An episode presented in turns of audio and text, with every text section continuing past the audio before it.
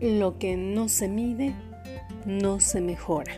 Y eso nos lo han dicho desde siempre. Y si no lo habías escuchado, pues yo te lo comparto.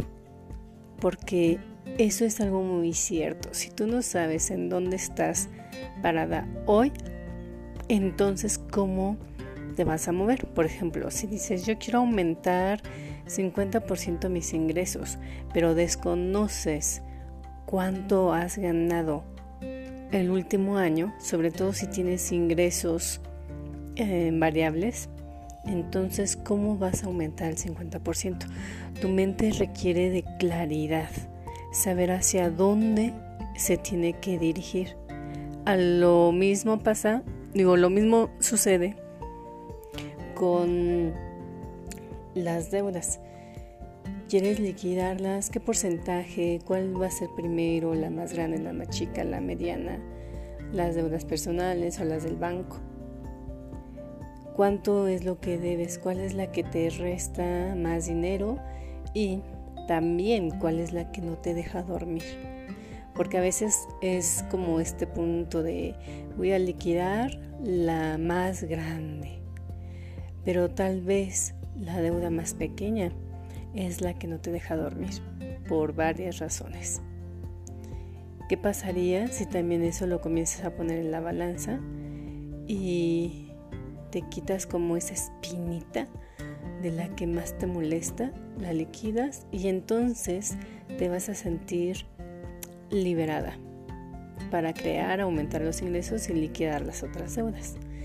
Todo va a depender desde dónde se mire y qué es lo que tú quieres mejorar. Para eso, la meta número 10 es que tú hagas revisiones periódicas de tus finanzas personales, pero también estar en plena conciencia de lo que te hace sentir el dinero, tanto para tu estilo de vida, para gastos hormiga, el ahorro, liquidar las deudas, aumentar los ingresos, generar más de dos fuentes de ingresos, que tengas cinco, que es para ti lo mejor. Y lo comienzas a medir. ¿Cómo vas a saber cómo eh, es lo, la mejor elección si no se crea esa conciencia? Y entonces tomas tu formato. Si tú ya tienes el formato de mi presupuesto feliz, ese puede ser la base para que comiences a medir los resultados de manera mensual. Cómo has mejorado, transformado, trascendido tus finanzas personales mes con mes.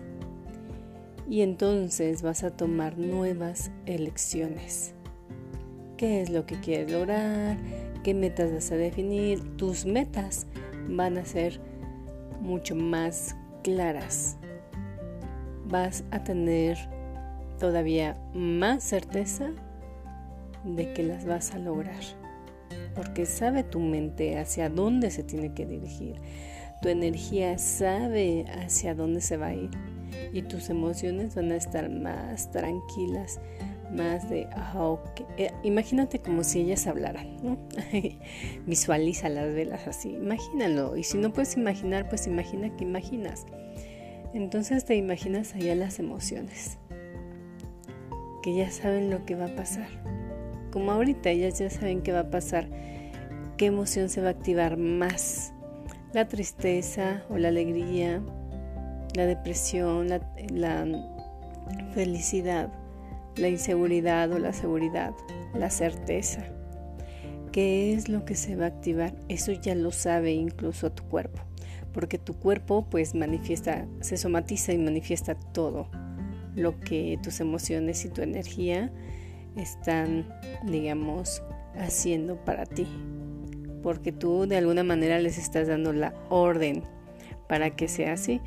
Y entonces, si tú comienzas a medir y a tomar esta historia de cómo ha sido tu relación con el dinero, vas a poder transformar mucho más rápido, crear lo que tú realmente quieres y va a ser más fácil decir esto sí lo quiero, esto no, esto sí, esto no. Vas a tomar decisiones con más certeza y rápido, porque ya sabes hacia dónde vas. Y entonces va de la mano con las otras nueve metas de las que te he platicado.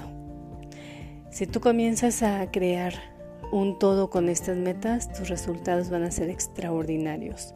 Y lo único que requieres es constancia, compromiso, ser una mujer de éxito. Las mujeres de éxito toman acción inmediata. Así que disfruta de tu meta 10, reconoce, acepta, libera y crea lo que tú elijas para tu vida, para tu bienestar. Soy Claudia Pérez y pues te mando un, un gran abrazo. Recuerda que vas a poder experimentar y expandir todo esto con mi presupuesto feliz. Si ya formas parte del curso, seguramente sabes a qué me refiero con todas estas metas que hemos platicado. Y si aún no te unes, será un honor, un honor verte pronto dentro de la comunidad de alumnas con finanzas felices.